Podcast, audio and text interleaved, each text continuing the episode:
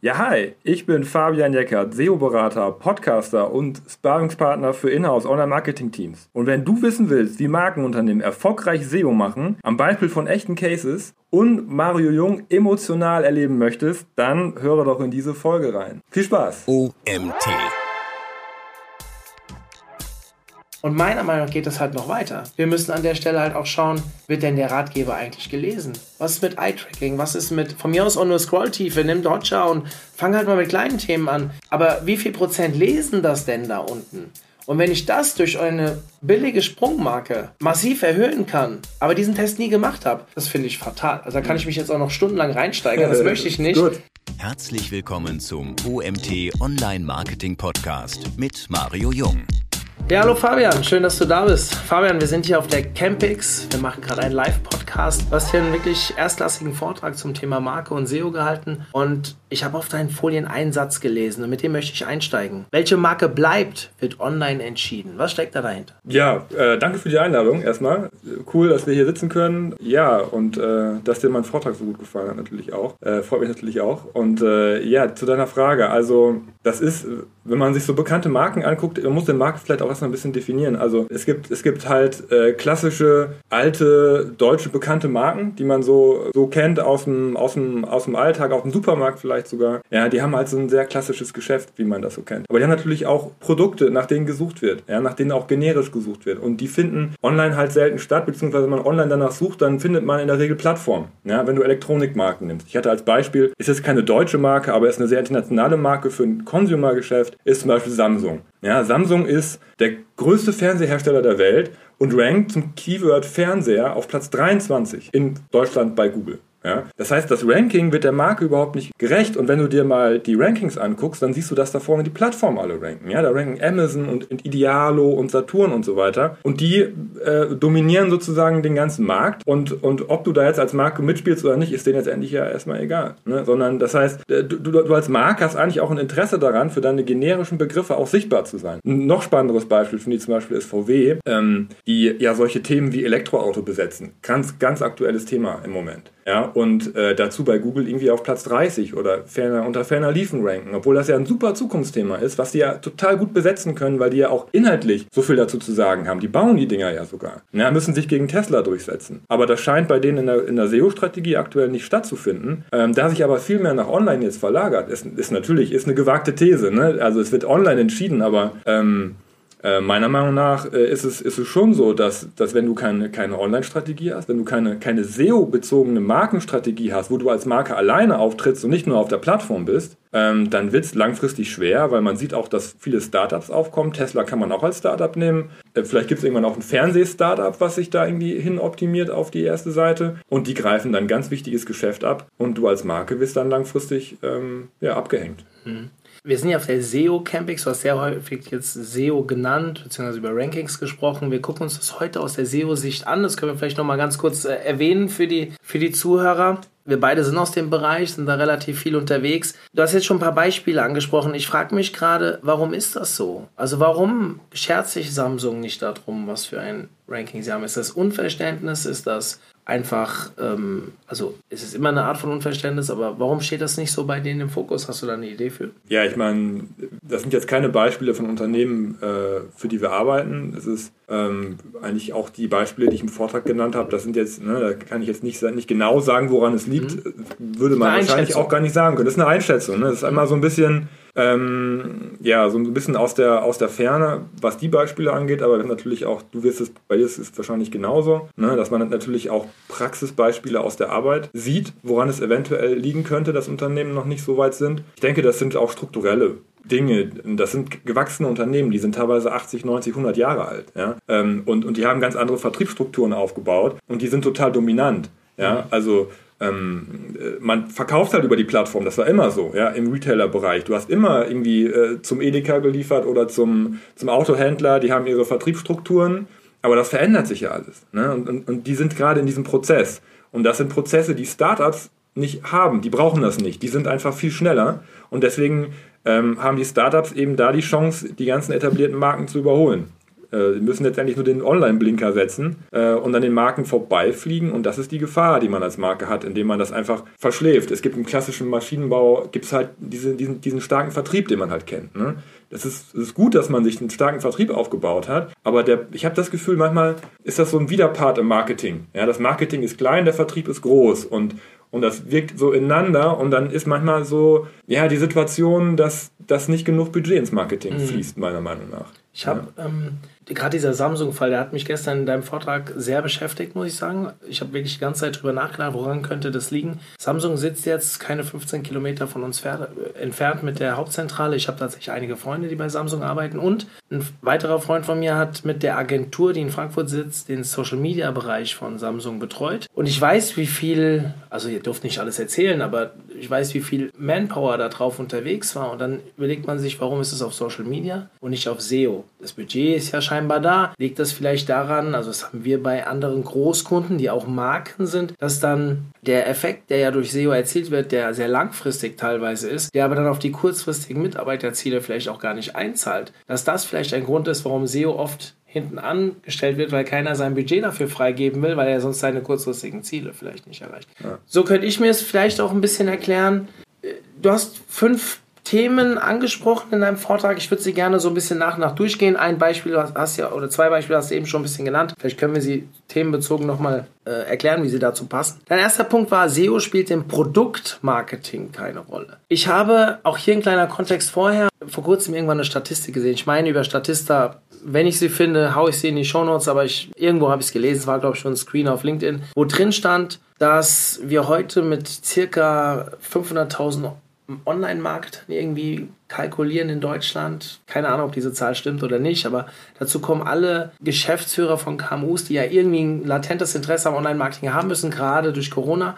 Und da gab es eine Schätzung, dass wir in äh, circa sechs Jahren, auch da weiß ich nicht, wie sie auf die Zahl kam, dass das sich verzehnfachen soll. Also zwischen fünf und acht Millionen Menschen, die irgendwo eine Berührung zum Online-Marketing, also fast jeder Zehnte in Deutschland, der eine Berührung zum Online-Marketing bekommt. Und da wurden explizit auch die Produkt- Manager genannt, die ja lernen müssen, ihre Produkte auch ähm, so zu vermarkten, zu online zu stellen, wie auch immer, sei es Text, sei es irgendwas, dass Online-Marketing, SEO sicherlich auch, damit arbeiten können. Ähm, du sagst jetzt, SEO spielt im Produktmarketing in Klammern noch keine Rolle. Woran machst du das fest? Ja, das, das Beispiel aus meinem Vortrag war das VW-Beispiel. Ne? Das dass man ein neues Produkt einführt, wo natürlich das, das Produktmarketing natürlich. Das Elektroauto war das, das, das, das Elektroauto natürlich super stark wahrscheinlich ist. Ne? Aber ähm, diese, diese Awareness, dass man sich, dass man sich über Google auch eine, eine super krasse Sichtbarkeit und Relevanz aufbauen kann in einem neuen Thema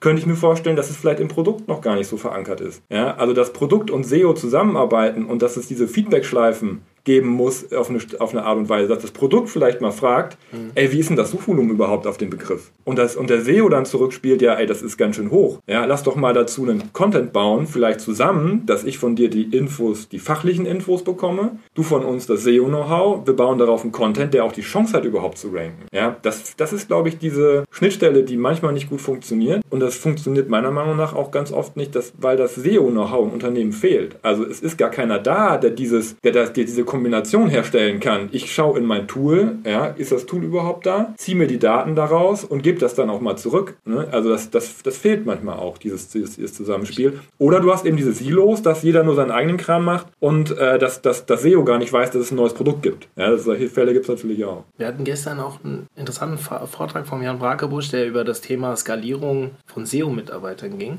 Und er hat gesagt, eigentlich brauchst du nur eine Person, weil die Arbeit macht ja gar nicht der SEO, sondern zum Beispiel der Produktmanager oder wie auch immer, der den Content schreibt, aber der braucht halt eine Anleitung. Und wenn, gerade wenn ich Produkte, sei es die Produktseiten selbst, sei es vielleicht auch Magazinartikel um das Produkt herum, wenn dann einer da ist, und dann bin ich halt voll bei dir, der weiß, wie es funktioniert, kann er die anderen ja coachen und es sind ja oftmals so kleine Räder, die man drehen muss und prompt wird der ganze äh, Inhalt besser im Netz dargestellt und was natürlich auch maximal auf die Marke einzahlt. Ähm, wie kann man Produktmarketing mit SEO verknüpfen? Hast du eben schon ein paar Sachen zu gesagt. Ich denke, das Know-how in die Firma reinholen, habe ich glaube ich eben mitgenommen, so macht hochgradig Sinn, glaube ich. SEO-Know-how, ne? Ja. Genau. Inhouse aufbauen, ja. Inhouse aufbauen, macht es Sinn an der Stelle? Also ihr seid ja jetzt selbst als Freelancer, ihr seid so zweit, ich weiß nicht, ob ich euch Agentur oder Freelancer nennen soll. Äh, weder noch SEO-Berater sind. SEO-Berater, okay. SEO-Berater. Ähm, wenn ihr, ihr arbeitet viel für Marken, seid ihr dann eher operativ tätig oder macht ihr, geht ihr rein, sagt strategisch, okay, wir gucken uns mal an, was ihr schon könnt, was ihr nicht könnt und wir bilden euch so aus, dass ihr auch ohne uns dann weiterarbeiten könnt oder beziehungsweise als zweite Meinung vielleicht noch äh, agieren? Mhm. Ist das so der Ansatz? Das ist genau unser Ansatz. Okay. Also wir enable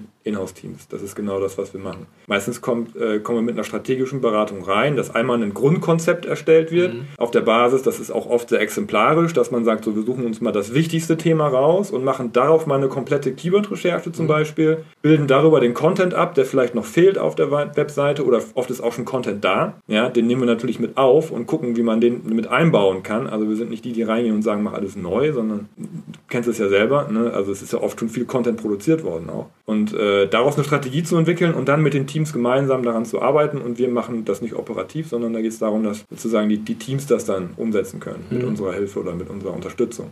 Du hast den Punkt 2 geschrieben, SEO spielt beim Content Marketing keine Rolle. Wenn ich bei mir im SEO-Seminar sitze, habe ich sehr häufig Leute vor mir, die immer Content Marketing fast mit SEO gleichsetzen, was, ich ja, was ja einfach nicht stimmt. Ja? Mhm. Ähm, jetzt sprichst du davon, dass es beim Content Marketing oft keine Rolle spielt. Ich habe das Beispiel gestern gesehen, vielleicht willst du es mal kurz beschreiben. Ja, ja ich meine, Content Marketing ist ein Begriff, der ist ja gar nicht definiert, glaube ich. Ja, also der, jeder, jeder definiert den anders, den gibt es ja auch erst seit ein paar Jahren, wenn man, wenn man ehrlich ist. Ähm, aber das ist, es kommt auf die Interpretation an. Ich habe ja gerade schon gesagt, viele ähm, Unternehmen haben ja schon viel Content. Ja, und das ist ja oft aus so Content-Marketing-Kampagnen heraus entstanden. Das Beispiel, was ich gestern hatte, war ein Gesundheitsportal von der Krankenkasse, ähm, wo die äh, viele wichtige Themen angesprochen haben zum Thema Stress und, und wie, wie gehe ich mit Handynutzung um und ne, diese ganzen neuen Krankheiten, die dadurch entstehen oder Gesundheitsprobleme, super wichtig, ne? super auch super smart, das als Krankenkasse auch anzusprechen. Nur wenn man das jetzt aus SEO-Gesichtspunkten sich anschaut, dann ist es so, dass sie es zum Beispiel auf einer Microsite gemacht haben. Also sie haben es nicht auf ihrer Hauptdomain gemacht, die, die super stark ist, ja, eine super alte, bekannte Webseite, sondern die haben dazu eine neue Domain angelegt. Und das ist halt sowas, wo man als SEO sagt, du willst wahrscheinlich auch, ne? Das kriegst du irgendwie, keine, keine Ahnung, ähm, ähm,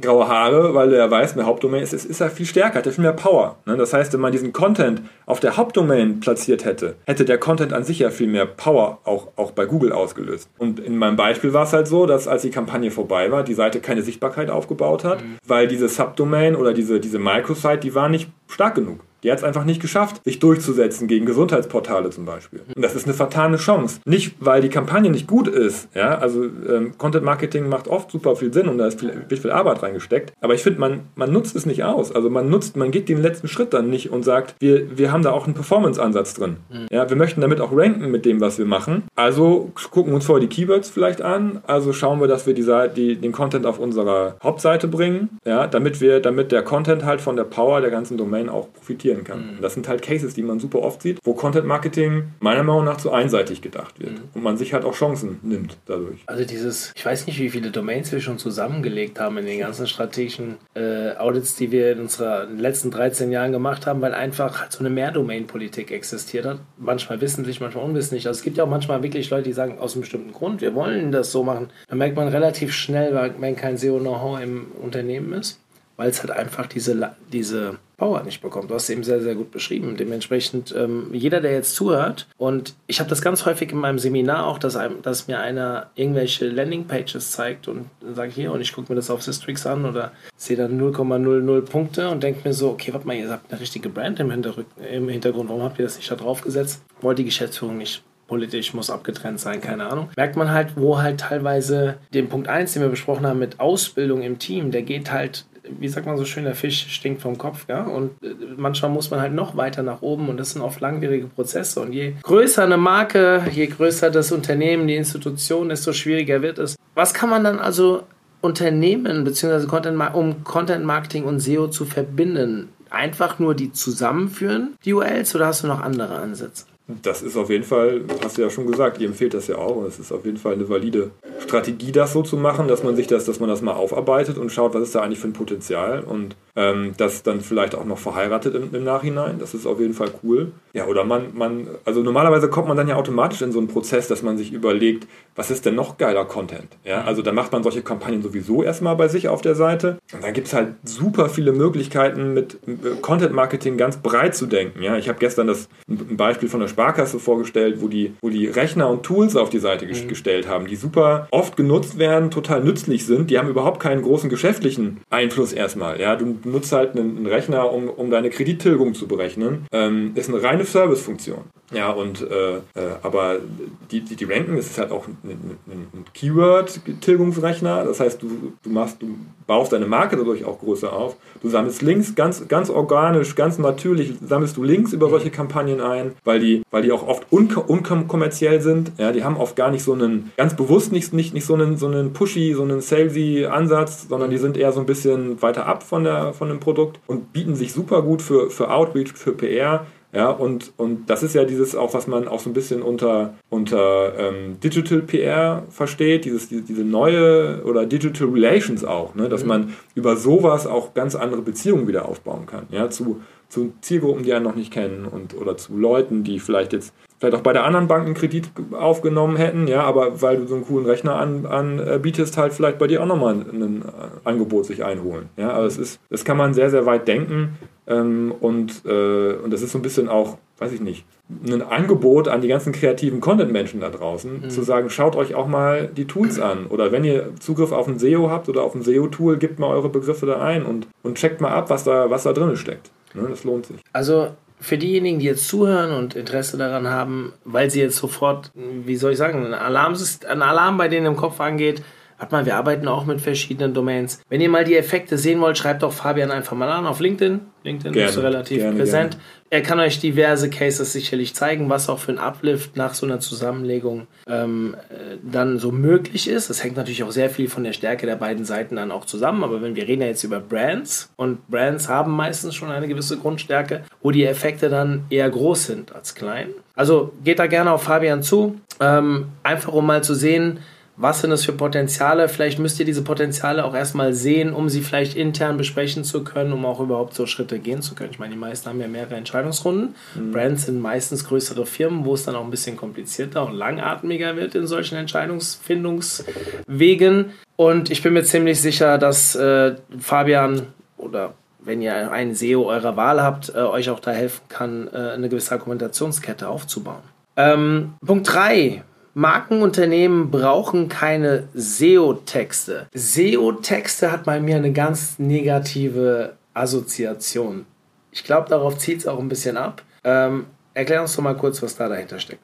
Mm, nee, ich will, das, ich will das gar nicht so negativ assoziieren. Also viele Unternehmen arbeiten sehr erfolgreich damit, dass sie gezielt Texte auf Keywords schreiben und äh, die bei sich auf der Webseite einbauen. Das ist eine ganz valide SEO-Strategie. Aber redest du von Texten mit Mehrwert? Ja. Oder beim SEO-Texte sind für mich keine Texte mit Mehrwert. Ähm, du hast gestern, war es nicht irgendein Shop oder war das, war das in dem Punkt, wo wir drüber geredet haben, ob Shops auch ohne Texte ranken können? Ja, ja, das war das. Das genau. war das. Und ich gehöre ja zu denen, du hast ein super Beispiel gezeigt. Was war das nochmal? Thomann, Online-Shop für Musikinstrumente. Mit den Gitarren. Gitarren die ja. kannte ich auch, genau. Und die haben gerankt, ohne dass die Texte auf der Seite haben. Ja. Sehr geil, sehr geiler Case. Kann man sich mal angucken, wo er war. Thomann. Äh, Thomann.de ist da, heißt der, die Domain. Und ihr müsst einfach nach E-Gitarre suchen. Und die stehen auf Platz 1 mit einer Kategorieseite. Online-Shop-Kategorieseite ohne ein Wort. Fließtext. Mhm. Ja, das ist ein ziemlich cooler Case, genau. Und, ich, ich, ja. ich, ich, ich fand das ganz spannend. Ich habe da schon während einem Vortrag lang drüber nachgedacht. Ich gehöre zu den SEOs, die gerne predigen. Also es gibt ja schon lange diese Diskussion. Brauche ich Texte auf einer Kategorieseite oder nicht? Die meisten sagen, ey, wer da hingeht, will was kaufen, der braucht keine Texte.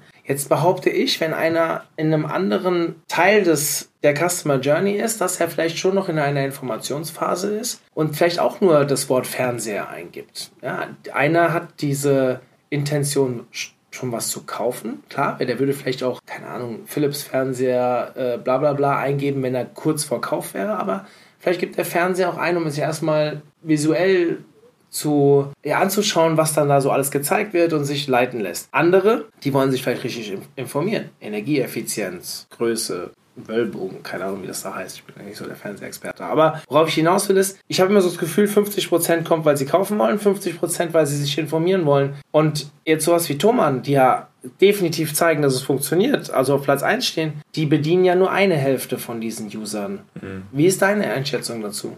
Äh, das ist, ist eine epische Frage, äh, wie, was die Suchintention bei solchen großen generischen Keywords ist. Ja, das, das kommt, finde ich, super auf das Keyword an. Also äh, ich könnte mir vorstellen, dass im Bereich E-Gitarre mehr transaktional drinsteckt, weil die Leute vielleicht wirklich nach einer E-Gitarre suchen, die sie kaufen wollen. Also und andere Keywords, die sind, die sind breiter aufgestellt. Da, da ist dieses, dieser transaktionale Anteil kleiner und, äh, und die Leute wollen sich eher informieren. Ja, das kann ich jetzt aber überhaupt nicht beurteilen. Das muss man immer im Einzelfall gucken, wie da auch die, die SERPs aufgebaut sind. Man kann sich ja die Suchergebnisse anschauen und dann sieht man an, dann sieht man, was für ein Mix Google da anbietet. Ne? Ist das, sind da viele Ratgeber dabei, viel oder Lexika oder so? Ist das eher so ein definitorischer Begriff? Äh, oder, oder ranken da viele Shops? Und das das Spannende ist, finde ich, in diesem Case, dass, äh, dass die Marke Thomann es geschafft hat, so eine Relevanz aufzubauen, ähm, dass Google erkennt, okay, hier ist das Transaktionale sehr stark und, und der, der relevanteste Shop ist, ist Thomann, ohne dass, dass es einen, einen, Text einen Textsignal gibt. Ja, es gibt andere Signale. Welche das sind, da kann man auch groß, lange drüber reden. Aber offenbar schaffen es Marken, andere Signale zu senden,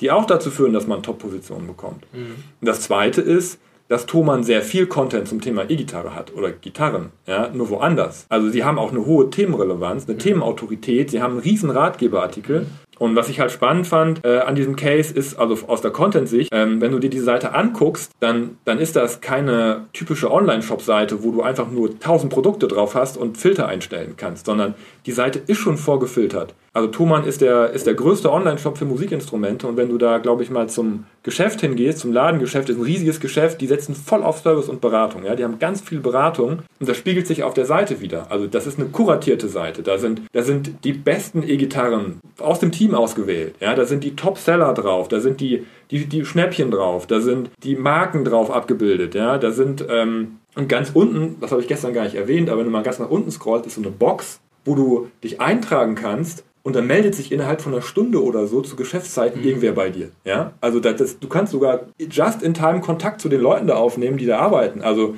das ist super interaktiv und kundenfreundlich. Und die haben einfach wahrscheinlich gesagt, ey, wir transportieren das, was wir im Laden machen, einfach nach online. Also unsere ganze Expertise und so. Und das SEO, das lassen wir erstmal weg. Also man sieht, dass sie SEO machen an dem, an dem SI-Steigerung, die, die, müssen mit Sicherheit sich damit auseinandersetzen, aber sie machen es halt nicht so, wie, ein, wie der normale klassische SEO-Ansatz ist. Kategorieseite, Produkte, SEO-Text drunter. Mhm. Ja, die machen es anders und das ist das Spannende an dem Case, finde ich. Ich finde find diese, hat man ein Webinar, tolles Webinar dazu, zu diesen, ich nenne es mal Kaufberater, also Dummern jetzt mal hingestellt, wenn du so eine Entität in einem bestimmten Thema bist, schaffst du es wahrscheinlich auch ohne zu ranken. Wenn jetzt aber eine neue Marke oder eine Marke, die vorher noch kein SEO gemacht hat, ähm, vielleicht noch nicht so eine starke Entität ein Thema ist, vielleicht auch noch ein bisschen mehr Wettbewerb hat. Ich kenne den Wettbewerb im E-Gitarrenbereich nicht, deswegen kann ich mir da kein Urteil zu leisten, aber dass man sagt, okay, man versucht doch vielleicht auch einen gewissen Content bereitzustellen, um den Kaufberater aufzubauen. Im Fernseherbereich Jetzt zeige ich dir mal gerne die Seite von billiger.de, die wirklich das ganz gut machen.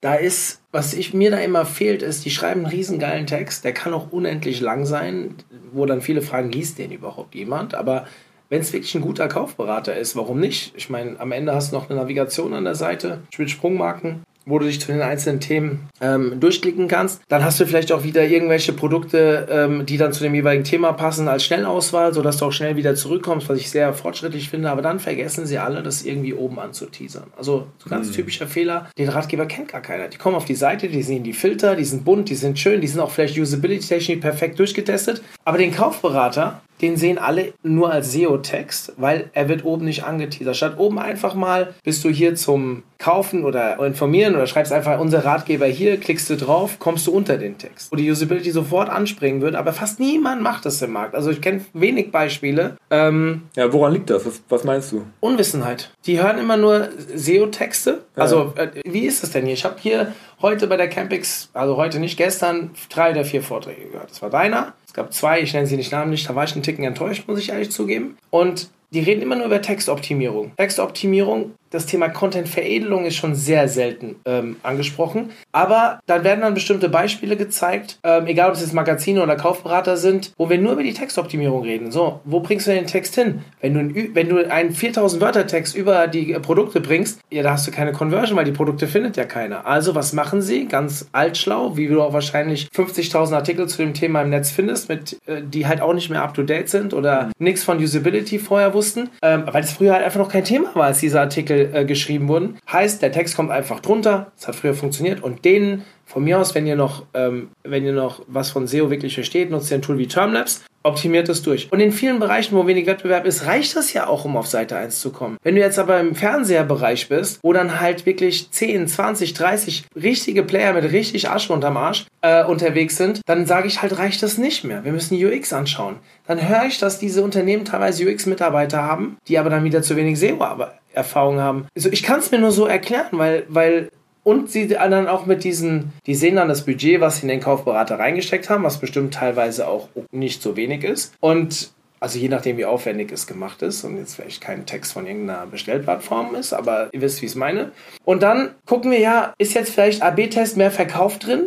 Ja, durch die Texte, bessere Rankings haben wir mehr Verkauf und dann wird das Thema abgeschlossen. Und meiner Meinung nach geht das halt noch weiter. Wir müssen an der Stelle halt auch schauen, wird denn der Ratgeber eigentlich gelesen? Was ist mit Eye-Tracking? Was ist mit, von mir aus auch nur Scrolltiefe, nimm Hotjar und fang halt mal mit kleinen Themen an. Aber wie viel Prozent lesen das denn da unten?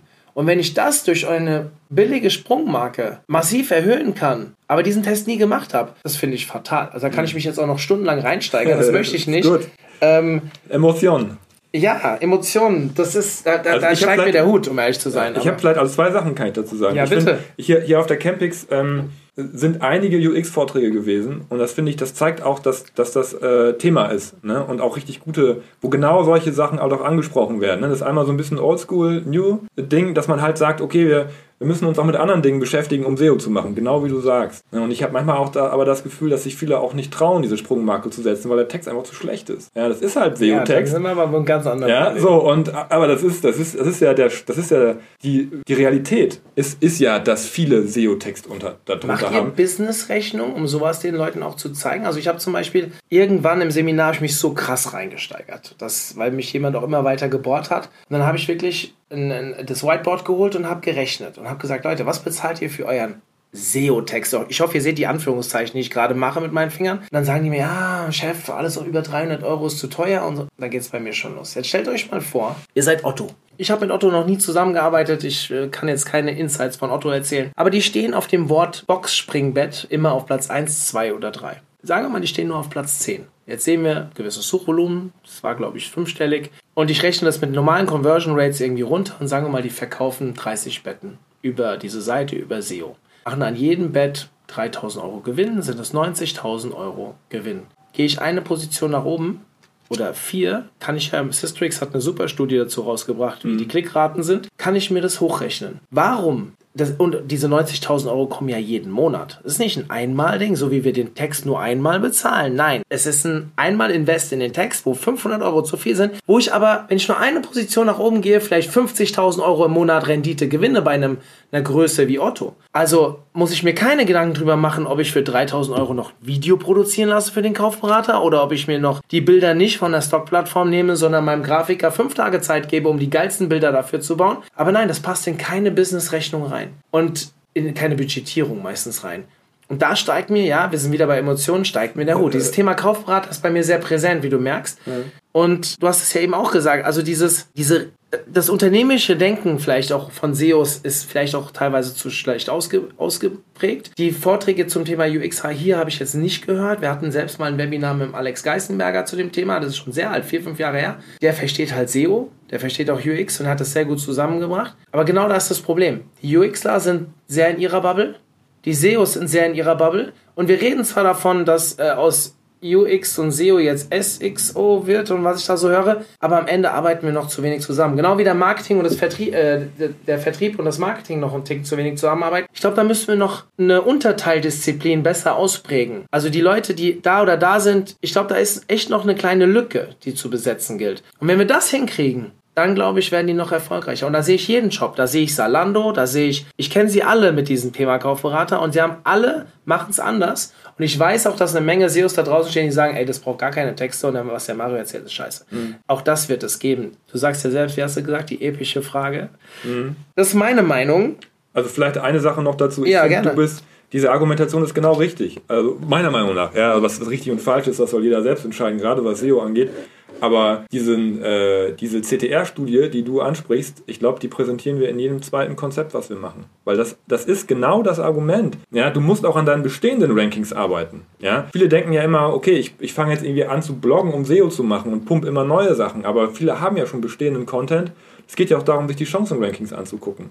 Und das geht, wie du sagst, eigentlich ist Content der Hebel. Ja? Ich mache meinen Content geiler und kriege dann eben meine Sprünge in der CTR, äh, in der Position und darüber über die CTR. Und also meiner Erfahrung nach überzeugt das auch dann diejenigen mit dem Budget. Ja, aber man muss das erst einmal herleiten. Also das ist oft so ein, einfach eine Wissenslücke, dass Leute sagen, warum soll ich jetzt in Content investieren? Und weil viele sagen auch, Content ist nicht messbar. Ja, so, aber so machst du es messbar, indem du sagst, wir arbeiten an bestehenden Content, erhöhen die CTR, mehr Klicks, mehr Umsatz, und die Rechnung ist fertig. Und dann ist es meistens auch kein Problem dafür, mhm. ähm, das Budget zu kriegen. Können Sie mir das garantieren, garantieren Herr Jäger? Das ist dann die Frage, die dann so bei uns zurückkommt. Dann sagen wir, naja, vielleicht kann ich es nicht garantieren, aber ich habe das schon 150 Mal gemacht. Und wenn wir das mit 100 Kategorienseiten machen, dann werden 60 bis 80 davon profitieren und dann geht die Rechnung immer noch auf. Ja, Glaskugel SEO. Gell? Also es gibt, ja. wenn du kein Verständnis dafür hast, wirst du nie die Ängste komplett nehmen können. Mhm. Aber wie geht es besser als mit Daten und oder mit von mir aus auch Annahmen, auch wenn sie, ich meine, die Werte sind ja da mittlerweile. Wofür haben wir denn diese Studien und so weiter? Wir müssen, uns halt, auch, ja. müssen uns halt darauf einlassen. Ja, also man, wenn man die benutzt, meine Erfahrung ist, dass dann eigentlich selten mal diese Gegenfrage kommt, weil man einfach sauber argumentiert hat. Also man arbeitet mit Studien aus Tools. Das sind ja Daten aus echten Search-Konsolen-Accounts, äh, soweit ich weiß, aus denen das erstellt wurde. Das ist belastbar. Das ist wirklich belastbar und in der Regel ähm, ja, klappt das dann auch. Mhm. Wir haben noch zwei weitere Punkte. Wir steigern uns gerade ein bisschen in das Thema okay. rein. Also, aber ich finde, das macht es ja auch aus, dann am Ende ähm, vielleicht so tiefer mal in die Themen einzusteigen. Ähm, dein vierter Punkt war, Marken sind keine Copycats. Hm. Sag was dazu. Ja, ist auch wieder so ein Content-Thema. Ne? Ähm, ist, in den letzten Monaten oder Jahren ist, ist halt so eine Technik aufgekommen, die auch super sinnvoll und valide ist, nicht zuletzt durch, die, durch das Thema TF-IDF, ähm, dass man sagt, okay, wenn du wenn du erfolgreich SEO machen willst, dann musst du dir natürlich die SERPs angucken, als Thema SERP-Analyse. Ja, also was, was machen die anderen, die auf, wo Google sagt, die sind gut, ja, dann guckt man sich die an und sagt, was fehlt bei mir, was die machen. Ja, das ist ja letztendlich so der ganz, ganz simpel erzählt, was TF-IDF ist. Ja, da ist der Korpus bei den, bei guten Tools, umfangreichen Tools wie Termlab zum Beispiel, ist der Korpus groß. Da geht es nicht nur um die Top-10-Analyse, da geht es sozusagen alle Dokumente im Internet sozusagen, die die dafür relevant sind, wird, wird geguckt, welche, welche Begriffe benutzen die, welche Relevanz haben diese Begriffe. Und dann wird vorgeschlagen, ja, okay, aber du hast die noch nicht benutzt. Also müsstest du das jetzt auch machen. So. Das ist ein richtig guter und valider Ansatz und der funktioniert auch gut. Aber er führt auf Content-Ebene oft dazu, dass dann gesagt wird, ja, dann machen wir das halt so wie die anderen. So, ja. Und ähm, äh, dann, das führt dann dazu, dass die Suchergebnisse einfach beliebig werden. Ja, dass man dann zum Beispiel nur Listicles hat. Ja, die, die besten 10, die besten 20, dann mache ich halt die besten 99 und dann mache ich die besten 150. So. Ja, und dann steigert man sich da rein ähm, und dann sagt der User, ja, was mache ich denn jetzt? Gucke ich mir jetzt die besten 10 an, die besten 20, sieht man, im, im Reisebereich sieht man das oft oder im im äh, Preisvergleichsbereich oder, oder im, eigentlich überall, wo du mit Produkten zu, zu, tun hast. Ne? Oder drei Tipps oder fünf Tipps oder zehn Tipps für ein abnehmen oder sowas. Ja, es gibt sehr viele Branchen, wo das siehst. Und ähm, das ist für eine Marke oder grundsätzlich ist eigentlich für niemanden eine gute Content-Strategie, ist einfach zu kopieren, weil dann, dann sinkt die Klickrate auch enorm, weil du bist dann nichts Besonderes mehr. Ja, und eine Marke ist ja immer was Besonderes. Das heißt, man muss sich überlegen, was man als Marke, was einen als Marke einzigartig macht. Ja, und äh, da muss man eigentlich gar nicht schnell suchen, weil man ist als Marke ähm, einzigartig, weil man äh, einzigartige Produkte zum Beispiel hat oder einzigartige, einzigartiges Wissen im Unternehmen, Mitarbeiterwissen zum Beispiel. Und wenn man das hebt, dann hat man Content, ähm, ja, mit dem man sich halt, äh, den halt auch niemand kopieren kann. Mhm. Ja. Das, was macht man denn dagegen? Also das wäre halt anders. Ähm, dieses, dieser 500. Text mit Sehenswürdigkeiten, was war es, London oder Paris mhm. oder keine Ahnung, das du angebracht hast, das ist mir so privat nicht als SEO, privat so ein krasser Dorn im Auge. Wenn ich irgendwas suche und ich sehe dann, wie du schon sagst, diese 47 verschiedenen Artikel zu dem Thema. Ähm, jetzt gucken wir in dem Unternehmen vielleicht, was wir als USP, irgendwas Uniques, irgendwas, was wir haben. Ich spreche gerne von diesem Information Gain, also dass man sagt, okay, schaut euch die ersten 20 Treffer an und schreibt was Besseres. Und es muss mindestens eine Information dabei sein, die die anderen nicht haben. Es kann eine Information sein, das kann auch bei uns, wir beim OMT machen das auch, bei uns sind das die Webinaraufzeichnungen, die viele andere nicht haben, dass wir sagen, wir bauen ähnlich guten Content, aber wir bieten auch noch vertiefende äh, Videos dazu an, die man auch auf der Seite direkt abspielen kann, weil das ist kopierbar, aber mit sehr viel Aufwand kopierbar. Und aktuell macht es halt noch niemand.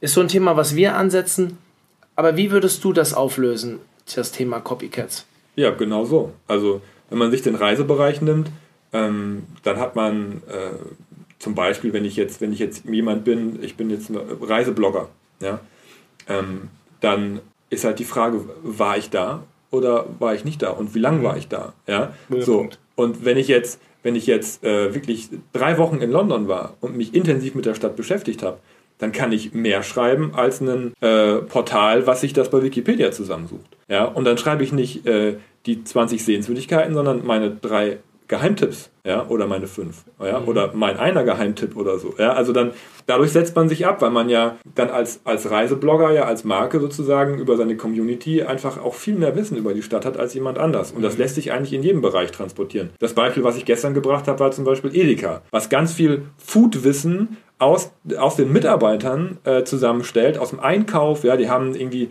Leute, die äh, Obst und Gemüse einkaufen und dann äh, sich, sich total auskennen. Äh, ne, Frage war, darf man Spinat aufwärmen oder nicht? Und das, das, das, das schreibt dann, oder ich weiß nicht, wer es geschrieben hat, ob das jemand im Interview gemacht hat, hat es aus dem Mitarbeiter rausgezogen, in einem richtigen coolen Text auf die Seite gestellt. Mhm. So, und das kann jemand nicht, der eine Plattform ist, der keine Mitarbeiter hat, die da vor Ort am Gemüse, an der Gemüsetheke stehen. Ja, das, äh, und und mit, mit diesem Content haben sie über 200 Top 100 Rankings mit einer URL Spinat erreicht und das Featured Snippet zum Hauptkeyword.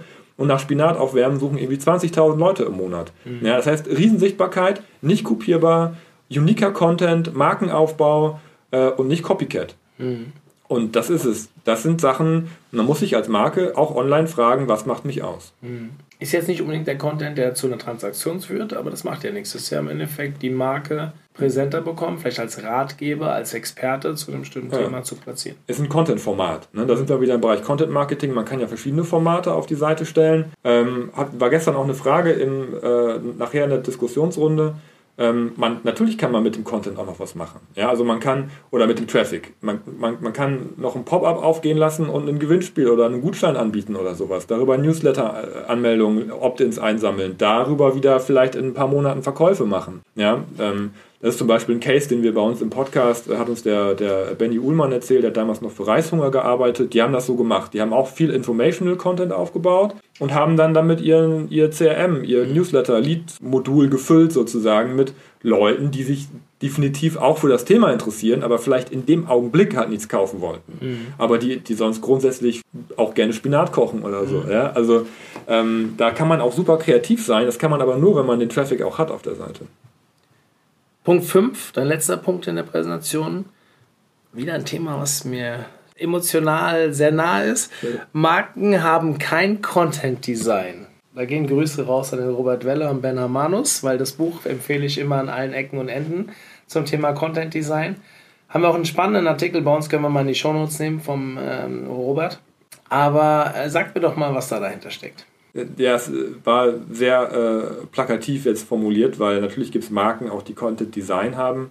Ähm, aber das Problem ist, dass viele Marken, wenn sie online gehen, jetzt mal SEO mal erstmal außen vor gelassen, ihre ganze Visualität, die sie haben, auf die Webseite transportieren. Also große Bilder, opulent, äh, sehr abgefahrene, mit, mit Kacheln arbeiten und so. Das, das, das, kennt man ja ganz oft, wenn man sich Modemarken oder Parfümmarken oder keine Ahnung was anguckt. Die Seiten sind halt sehr grafisch dargestellt. Und dann hast du grundsätzlich erstmal das Problem, wie funktioniert das Google gegenüber und, und, der, äh, und, und der Performance zum Beispiel mit einer Core Web Vitals, ja, ähm, lange Ladezeiten, große Elemente, große Bilder. So, das ist erstmal schon mal ähm, oft das Problem, dass sich darüber überhaupt keine Gedanken gemacht worden, wurde. Ja, mhm. so, das ist das Erste. Das, ähm, dass da vom, vom, vom Content-Design her ähm, das Thema SEO keine Rolle gespielt hat. Und eigentlich das Thema UX auch nicht, weil wenn du mit dem Handy unterwegs bist und rufst solche großen Bilder auf, dann ist deine, deine Bandbreite tot und ähm, das Volumen leer. Ja, also das ist auch, äh, da, da, machen sich viele keine Gedanken. Oder, oder es lädt halt einen Slider und ein Image-Video, ja, und dann bewegt sich da irgendwas, obwohl man es gar nicht möchte. Ja, das sind in vielen Situationen möchte man das ja gar nicht. So, und das sind äh, Dinge, die,